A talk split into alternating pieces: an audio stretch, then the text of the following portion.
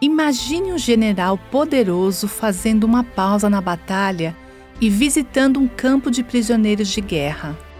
Agora, imagine que ele abre uma cela, vê um jovem soldado inimigo e diz que ele acabou de ser perdoado.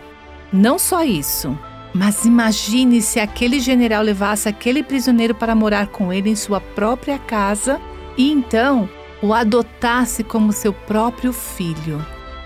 Isso parece impossível, mas não é nada comparado ao que Deus fez por nós. Romanos 5 diz que, se quando éramos inimigos de Deus, fomos reconciliados com Ele mediante a morte de seu Filho. Versículo 10. De acordo com a palavra de Deus, eu era inimiga dele. Eu estava inclinada à rebelião contra Deus mesmo quando era uma garotinha crescendo em um lar cristão.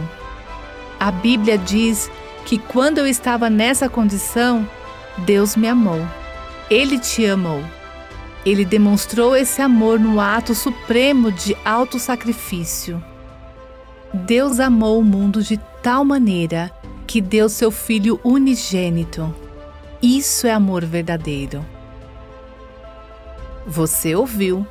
Buscando a Deus com a viva nossos corações.